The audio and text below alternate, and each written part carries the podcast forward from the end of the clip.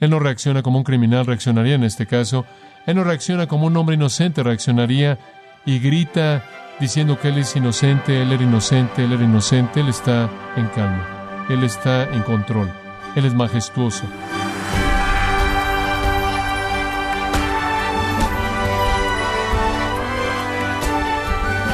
Sea usted bienvenido a esta edición de Gracia a vosotros con el pastor John MacArthur. En el jardín de Getsemaní hubo dos grupos, la multitud guiada por Judas, que con palos y linternas venía por Cristo, y los discípulos temerosos e impotentes que acompañaban al Maestro y estaban por desertarlo. Si usted hubiera estado ahí, ¿en qué grupo estaría? En la próxima media hora, John MacArthur nos lleva a ese tenso momento de la traición de Judas en Getsemaní.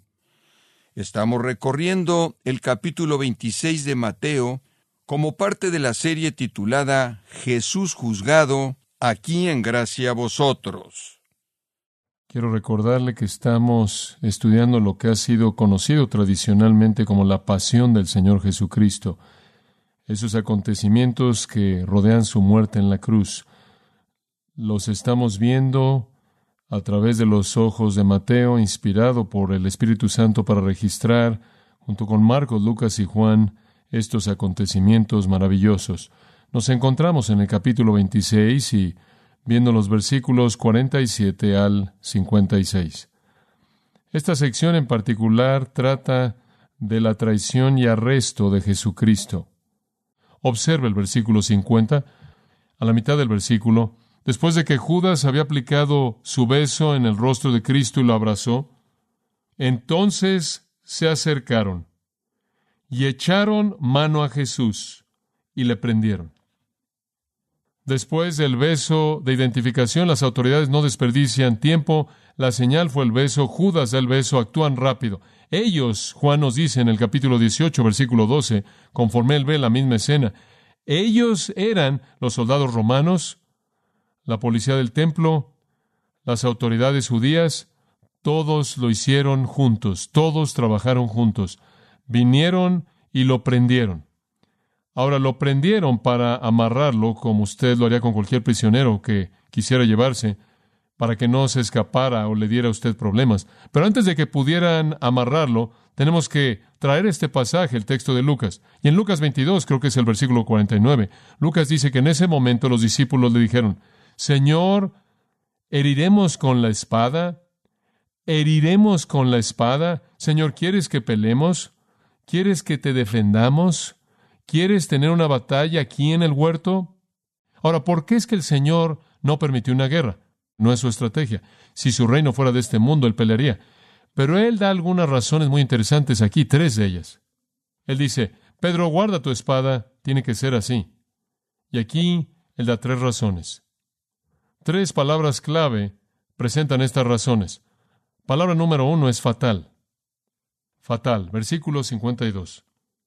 Entonces Jesús le dijo, vuelve tu espada a su lugar. Guarda tu espada, así como lo dijo y se registró en Juan 18, guarda tu espada. Aquí viene la razón número uno. Porque todos los que tomen espada, a espada perecerán. ¿Sabe usted lo que él está diciendo aquí? Eso no es filosofar, no, no, él no está diciendo, hombre, si vives así, te la vas a ganar. Eso no es lo que está diciendo. Lo que él está diciendo es esto. La gente que usa una espada para actos personales de violencia serán castigados con ejecución. Eso es lo que él está diciendo. Usas una espada, morirás con una espada. Escuche. Eso se remonta a Génesis 9:6. Ese es nuestro Señor de su propia boca promoviendo la pena capital. Ese es Jesús mismo diciendo lo que fue dicho en Génesis 9:6. El que derramare sangre de hombre, por el hombre su sangre será también derramada. Usted mata a alguien, usted muere. Esa es la ley de Dios. Y Jesús la reitera aquí. Pedro, guarde eso. Quitas una vida y tienen el derecho de quitarte la vida. Esa es la ley divina de Dios para la preservación de la santidad de la vida humana. Romanos 13:4 dice esto, dice, el gobierno no lleva la espada en vano. Ahora, ¿por qué es que Dios le da una espada al gobierno? Usted no es golpeado con una espada, usted es matado con una espada. Y los gobiernos tienen una espada y no para nada, sino para algo, y ese algo es para usarla. Dios le ha dado al gobierno el derecho de quitarle la vida a los homicidas. Y Jesús está diciendo, si matas a alguien, tienen el derecho de quitarte la vida, vas a morir de esa manera. Inclusive el apóstol Pablo lo dijo. Cuando él fue confrontado con la ley, él dijo, si he hecho algo malo, quítenme la vida. Él estaba exaltando la ley de Dios. Si merezco la muerte, entonces quítenme la vida. Esa es la ley de Dios. Es algo inaceptable que alguien quite una vida. Pedro, no me importa si esto es injusto. No me importa si esto no es equitativo. No me importa si esto es impío. No me importa lo que es esto. Tú no tienes el derecho de la venganza personal, porque si tú quitas una vida, tú pierdes tu vida. Es así de simple. Esa es la ley ordenada por Dios. Y entonces ningún cristiano, bajo ninguna circunstancia, tiene el derecho jamás de quitarle la vida a alguien, ni siquiera por defender el honor de Jesucristo. Ahora no estoy hablando de defensa personal y defenderse a sí mismo de alguien que está tratando de matarlo o aquellos que lo rodean, estoy hablando de un acto de venganza violenta en contra de alguien más. Usted va a incurrir en el castigo por el homicidio. En segundo lugar, no solo es fatal, dice él, sino que es insensato debido a quién es Cristo. Observe el versículo 53. ¿Acaso piensas que no puedo ahora orar a mi Padre y que Él no me daría más de doce legiones de ángeles? ¿Ve usted lo necio que es esto? ¿Qué estás haciendo con esa espada torpe, Pedro? Si yo quiero ayuda, simplemente le digo al Señor. Y Él me enviaría doce legiones de ángeles, setenta y dos mil ángeles, más de doce legiones, más de setenta y dos mil ángeles. Ahora, ¿sabe usted cuán poderosos son setenta y dos mil ángeles? Bueno, según Segundo de Reyes, creo que es el capítulo 19, hubo un ángel que mató a 185 mil asirios solo. Entonces, 72 mil ángeles podrían hacer mucho daño. ¿Ve usted lo necio que es? Usted no necesita defender el reino de Dios con su espada. Dios no carece de recursos. Eso es necio. El Señor no necesita eso. Él dice, ¿No crees que no puedo ahora a ti, ahora refiriéndose a ahora inmediatamente en el presente? El Padre me dará, la palabra en el presente es la palabra a ti, significa inmediatamente, puedo orar ahora y Él me dará ahora o inmediatamente, aquí en el momento, toda la ayuda que necesito. No te das cuenta de que puedo hacer eso, pero no estoy haciendo eso. No necesito eso.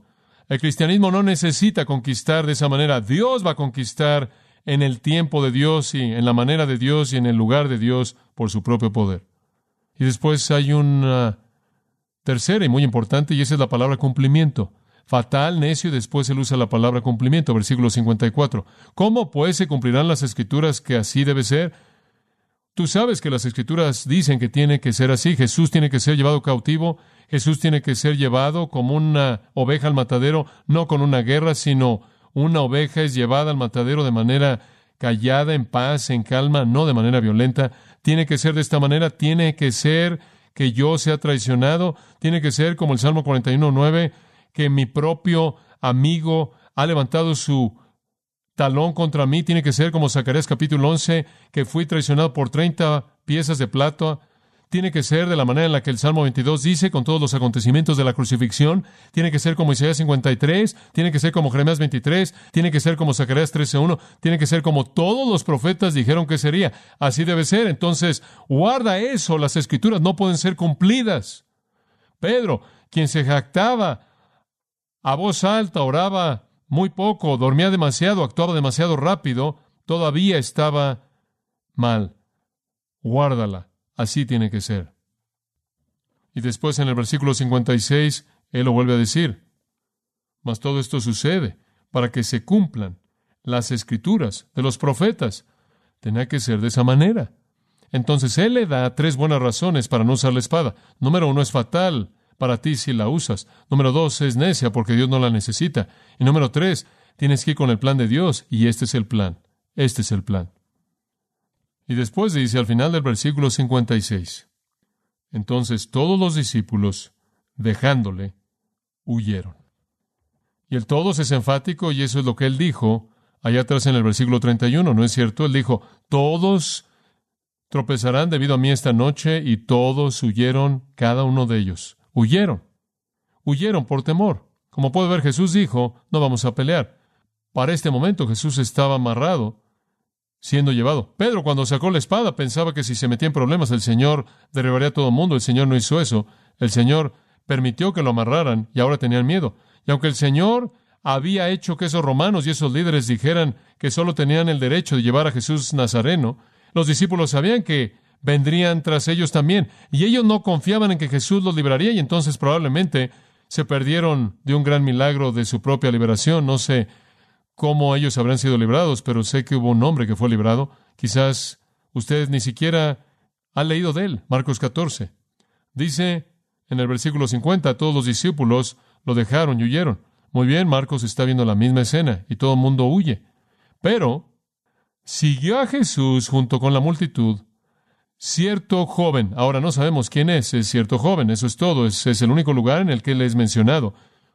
No sabemos nada más que él, simplemente un joven, obviamente alguien que se preocupaba por Cristo, y él tenía una tela de lino en su cuerpo que de otra manera habría estado desnudo, no quiere decir que estaba totalmente desnudo, él tenía una especie de ropa interior y después sobre eso se había colocado una prenda de lino, lo cual significó que probablemente había venido rápidamente, quizás él había visto a la multitud avanzando por las calles, no sabía lo que estaba pasando, quizás él sospechó algo, quizás él inclusive algunas personas suponen que él pudo haber sido una persona en la casa en donde estuvo el aposento alto.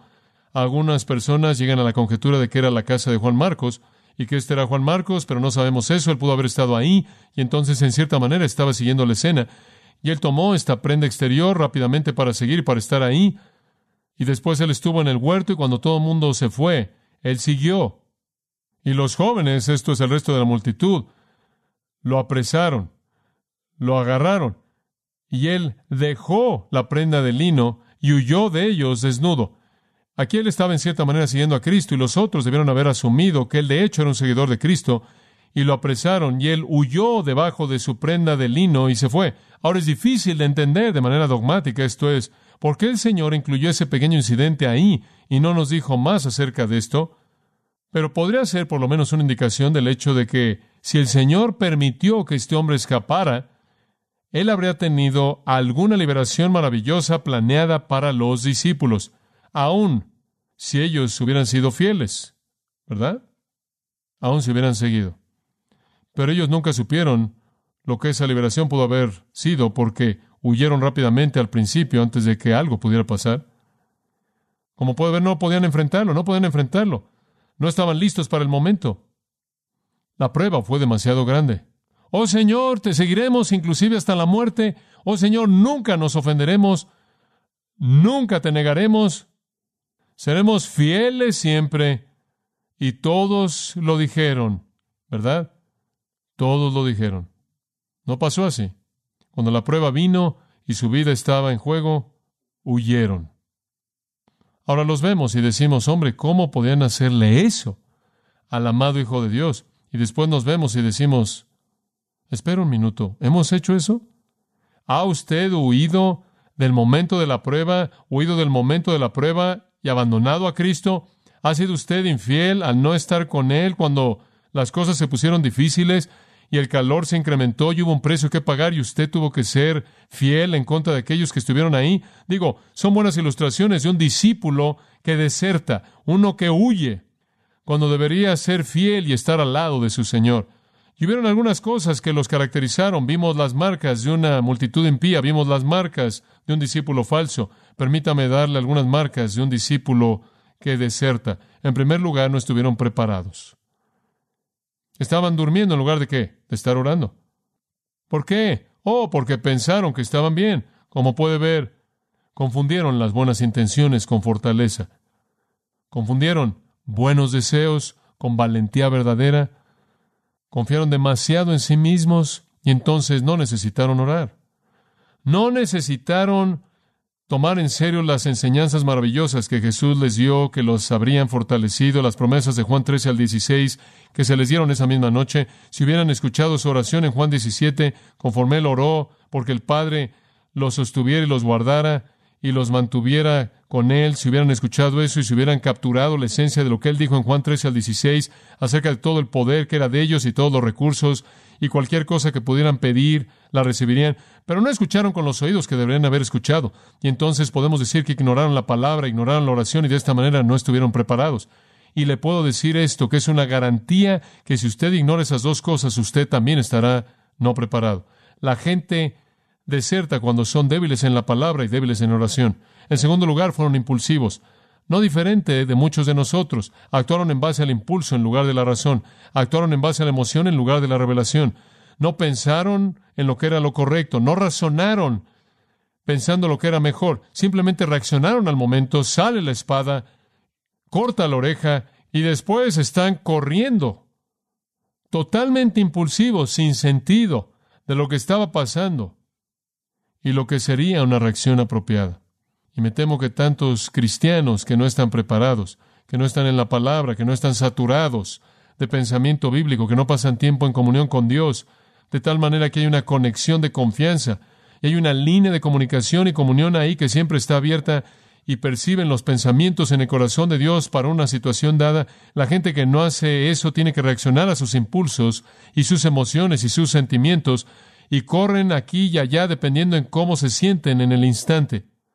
La tercera cosa que vemos en este tipo de discípulo que deserta es que son impacientes. No pueden esperar la liberación de Dios.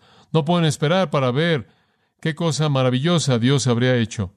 Hay muchos cristianos así y todos nosotros de vez en cuando somos así. En lugar de esperar que Dios nos libere, tomamos la ruta fácil de escape y traemos vituperio sobre el Salvador porque no estamos listos.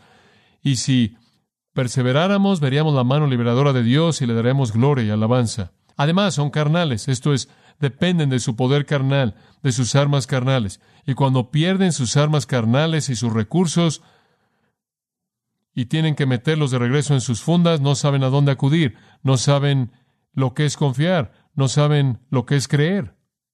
Entonces podríamos decir en resumen que los discípulos que desertan básicamente son incoherentes, prometen todo tipo de cosas y simplemente no las cumplen. Y hay tantos como ellos en la actualidad. Y después, finalmente, el último y el más maravilloso de todos los participantes en la escena, claro, es Cristo mismo. Y vemos el triunfo del Salvador. Y es majestuoso. Parece como si es el gozo especial de Mateo, preservar a Cristo de cualquier tipo de situación que reste de su gloria, sin importar cuán fea la escena se vuelve. Digo, simplemente piénselo de esta manera. El mundo lo aborrece usted y lo quiere muerto. Uno de los de usted, uno que ha pasado tres veces con usted, lo vende por el precio de un esclavo. Y el resto de sus discípulos huyen y salen para proteger su vida. Ahora, ¿qué dice eso de usted? No mucho a primera vista, usted ni siquiera puede aferrarse a aquellos que son sus amigos más devotos cuando la situación es difícil, y uno que lo conoce también quiere venderle usted por el precio de un esclavo, y el mundo al que usted le ha estado ministrando durante tres años lo quiere usted muerto, eso no tiene mucho que decir acerca de usted a primera vista. Y usted podría ver una escena como esta y podría verse como algo que destroza la gloria de Cristo, algo que le roba de su majestad. Pero por otro lado, si usted escuche con atención a través de las palabras del Espíritu de Dios y el corazón de Mateo, usted simplemente ve lo opuesto. Es a pesar de todas estas cosas que usted ve el triunfo de Cristo. En primer lugar, usted ve el triunfo de Cristo en su confrontación con la multitud. Observe de nuevo el versículo 49. Dice que la multitud vino y se dio la señal. La señal era un beso. Inmediatamente Judas viene a Jesús y le dice, hola, maestro, y lo besa. Ahora en ese punto creo que algo sucede. No sé en dónde sucede aquí, pero en algún punto, en el momento cuando Judas llega y viene a besar a Cristo, algunas personas dicen antes del beso, algunas después del beso, pero en ese momento algo sorprendente sucede. Y usted necesita ver eso en Juan capítulo 18. Jesús, versículo 4, les dijo, ahora pudo haber sido después del beso, tiendo a pensar que así fue, él camina hacia la multitud y dice, ¿a quién buscáis? Como si dijera, no necesitan este beso, no me estoy escondiendo. como si despojara a Judas de cualquier satisfacción, de que él había logrado algo, o había hecho algo de alguna manera que fuera significativa o necesaria. Él camina hacia la multitud y dice, ¿a quién buscáis? En otras palabras, ¿a quién tienen el derecho de capturar? Y le dijeron, a Jesús Nazareno. Y él les dijo, soy yo. Y Judas también, quien le traicionó, estaba con ellos. Tan pronto como él les había dicho, yo soy él, se hicieron hacia atrás y cayeron al suelo. Mil personas cayeron como peces muertos y cayeron sobre el suelo boca arriba. ¿Quién piensa usted que está en control aquí? Una palabra de su boca, yo soy Él, o literalmente Él dice, yo soy el nombre de Dios, yo soy, y simplemente caen al suelo. Como puede ver, el punto es que en su confrontación con la multitud vemos quién está en control, ¿verdad? Usted podrá pensar que Jesús fue una víctima por un momento. Oh, no, no, no, Él no es una víctima. El hecho de que se les permitió volverse a poner de pie fue porque Él les permitió hacerlo. Y después, Él les preguntó otra vez, supongo que mientras que están ahí todos en el suelo, y si subieron por el monte están inclinados, Él dijo, ¿a quién buscáis? Ellos dijeron, Jesús Nazareno.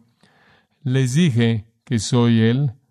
Si por tanto me buscan a mí, dejen a estos irse. Como puede ver, Él estaba preparando la liberación de los discípulos, y esa liberación nunca la experimentaron debido a su impaciencia. Él estaba trabajando en eso. Pero lo que es sorprendente es que él tuvo control total de esa multitud. Pero una multitud no piensa y es tan torpe que se levantan del polvo y siguen con lo que estaban haciendo como si nunca hubiera pasado. Ahora, ¿le dice eso algo? Judas fue poseído por Satanás.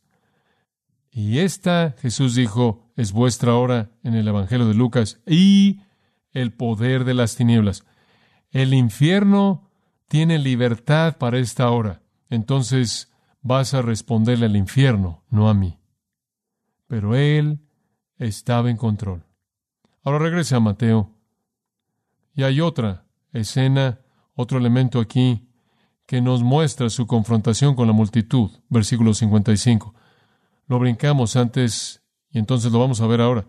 En esa misma hora Jesús le dijo a la multitud, como contra un ladrón habéis salido, literalmente la palabra es robador, como contra un ladrón habéis salido con espadas y con palos para prenderme, para tratarme como ladrón. Cada día me sentaba con vosotros enseñando en el templo y no me prendisteis. Y bien pudo haber sido que él inclusive fue ahí el jueves, mientras que los discípulos estaban preparando la Pascua. La escritura no dice. ¿Por qué no me llevaron en ese momento? Como puede ver, es como si Él les estuviera diciendo, ustedes saben que yo no soy el ladrón, ustedes lo son. Ustedes saben que me podrían haber llevado en cualquier día en la semana en el templo si hubieran tenido la justificación para hacerlo, pero no me llevaron porque sabían que no tenían el derecho de hacer esto y temían al pueblo. Entonces hay una intención doble, creo yo, en la afirmación. Una es mostrarles que lo que hicieron fue malo y lo sabían, o lo habrían hecho en público. Dos, estaban actuando bajo la dirección de Satanás mismo. Y él lo había llevado a esto. Y entonces vemos su triunfo total. Aún mientras él enfrenta a la multitud, es Dios quien lo controla todo. La multitud es una víctima, caen cuando se encuentran con él y hacen lo que hacen bajo el poder del infierno porque Dios lo hizo así. En segundo lugar, vemos el triunfo del Salvador en su confrontación con Judas, ¿no es cierto? Haz lo que has venido a hacer, dice en el versículo 50. No hay lucha, no hay enojo, no hay ira, no hay veneno, calma absoluta, compromiso absoluto, confianza absoluta, colocándose de manera total en las manos de Dios. ¡Qué majestad! Él no reacciona como un criminal reaccionaría en este caso. Él no reacciona como un hombre inocente reaccionaría y grita diciendo que Él es inocente, Él era inocente, Él era inocente, Él está en calma, Él está en control, Él es majestuoso. Y vemos su triunfo también en su confrontación con Pedro. Pedro no tiene confianza. Pedro no entiende sus recursos espirituales, pero Cristo sí, y lo vemos comparado con Pedro, y Él está en calma total. Él se está colocando a sí mismo en la mano del Padre. Él tiene una lealtad celestial que Pedro y los discípulos no conocen. Ellos son desleales, ellos huyen, Él es leal, Él se queda, y su tentación fue infinitamente más fuerte que la de ellos. Entonces yo creo que vemos el triunfo del Salvador inclusive en esta escena. Ahora escuche. ¿En dónde está usted? ¿En dónde está usted en la escena? Usted está ahí, yo también, todo el mundo está ahí. ¿Está usted con la multitud que rechaza? Jesús dijo, el que no está conmigo está en contra de mí. ¿Está usted con ese grupo de personas injusto que no piensa, cobarde, profano, que simplemente niega a Cristo, que no lo quiere en su vida? ¿Está usted ahí? Usted no es diferente de esa multitud. O quizás usted es uno de esos discípulos falsos que pretende amar a Dios y amar a Cristo y servir al Señor y quiere su voluntad, pero la realidad es que usted busca lo que puede conseguir y si usted no consigue lo que quiere, usted va a conseguir algo más. Y usted prefiere vender a Jesús si algo más se presentara. O usted es parte de esos discípulos que son tan débiles que cuando la tentación se vuelve intensa, corren y pierden la batalla. O usted está ahí con el Salvador triunfante, victorioso, dispuesto a soportar lo que venga. Usted está en algún lugar. Y usted lo sabe y Dios lo sabe en dónde está usted.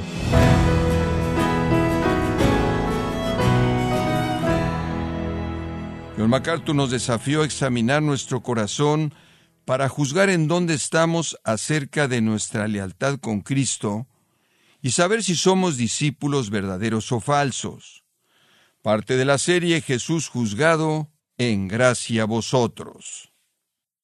Y quiero recordarle, estimado oyente, que tenemos a su disposición el libro El asesinato de Jesús, escrito por John MacArthur, donde nos invita a revivir la conspiración y más terrible injusticia de la historia humana. Y también recuerde que puede descargar todos los sermones de esta serie Jesús juzgado, así como todos aquellos que he escuchado en días, semanas o meses anteriores, animándole también a leer artículos cristianos relevantes en nuestra sección de blogs en gracia.org. Si tiene alguna pregunta o desea conocer más de nuestro ministerio, como son todos los libros del pastor John MacArthur en español o los sermones en CD que también usted puede adquirir, escríbanos y por favor mencione la estación de radio por medio de la cual usted nos escucha en gracia a vosotros. Es importante conocer no solo el país y ciudad de donde usted nos escucha, sino también la radio. Para quienes contactan nuestro ministerio por primera vez, pueden solicitar una copia del mensaje de promoción sin costo alguno, un mensaje por oyente únicamente. Si usted vive en los Estados Unidos o Puerto Rico, escríbanos a Gracia Vosotros, P.O. Box 4000, Panorama City, California 91412. O puede escribirnos a través del siguiente correo electrónico radio arroba gracia.org. En nombre del pastor John MacArthur, nuestra coordinadora de estaciones, Marilina Caruli, y del personal, le damos las gracias invitándole para que nos acompañe en la próxima edición para continuar desatando la verdad de Dios un versículo a la vez, aquí en Gracia a Vosotros.